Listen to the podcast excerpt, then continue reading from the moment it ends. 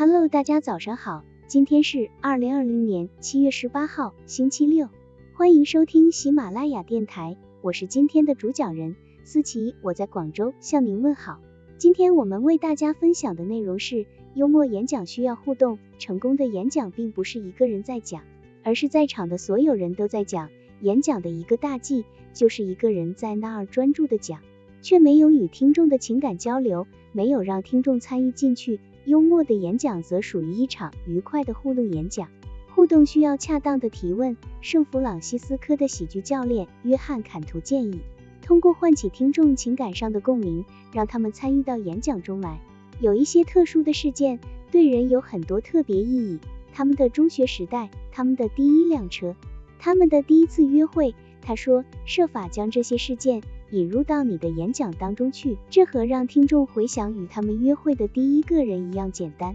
任何听你讲话的听众都会不由自主的想到那个人。约翰解释说，他们会强烈的融入你的演讲中去。这里只有一件事需要注意，你必须澄清为什么你要让听众想这些情感上的东西。他必须与你的讲话有关，并且能够说明问题。约翰说，幸运的是，这很容易做到。只要在你的演讲中找一些可以引起类似感觉的幽默情况，然后将它与你要让听众想象的东西联系起来就行了。想一下你第一次约会的窘况。约翰坎图还建议，幽默可以通过唤起听众所有感官的记忆，让他们参与进来。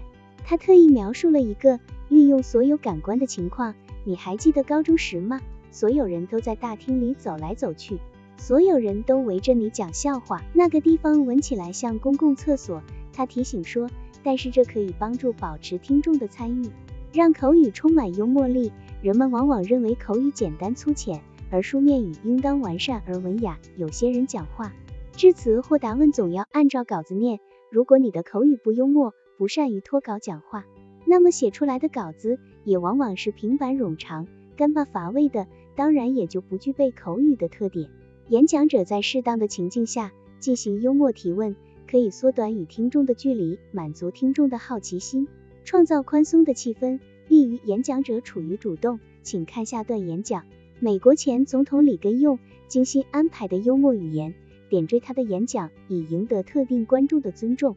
对农民发表演说时，里根说了这么一件意是讨好他的听众：一位农民要下一块河水。叶已干涸的小河谷，这片荒地覆盖着石块，杂草丛生，到处坑坑洼洼。他每天去那里辛勤耕耘，他不断劳作，最后荒地变成了花园。为此，他深感骄傲和幸福。某个星期日的早晨，他去邀请部长先生，问他是否乐意看看他的花园。那位部长来了，视察一番。部长看到瓜果累累，就说呀，上帝肯定为这片土地祝福过。他看到玉米丰收，又说，哎呀。上帝确实为这些玉米祝福过，接着又说：“天哪，上帝和你在这片土地上竟取得了这么大的成绩呀！”有位农民禁不住说：“可尊敬的先生，我真希望你能看到过上帝独自管理这片土地时，这里什么模样。”里根巧妙地根据听众对象准备自己的幽默素材，从而赢得听众的关心与兴趣。实现了演讲者与听众的幽默互动，增加了会场的热烈气氛。在演讲中，除了根据对象选取素材来引起互动之外，还要时常向听众提出一些轻松、愉快、搞笑的问题。那么，幽默的提问应该问什么呢？许多演讲者喜欢问一些可以让他们更好的应付听众的问题。你们中有多少人是从郊区来的？你们中没有到来的请举手。你们中有多少人希望演讲者？不再问这些无聊的问题。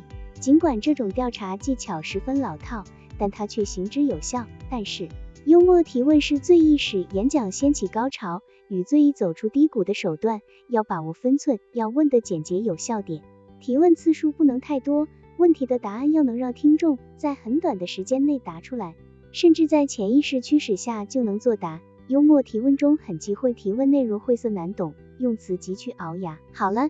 以上知识就是我们今天所分享的内容。如果你也觉得文章对你有所帮助，那么请订阅本专辑，让我们偷偷的学习，一起进步吧。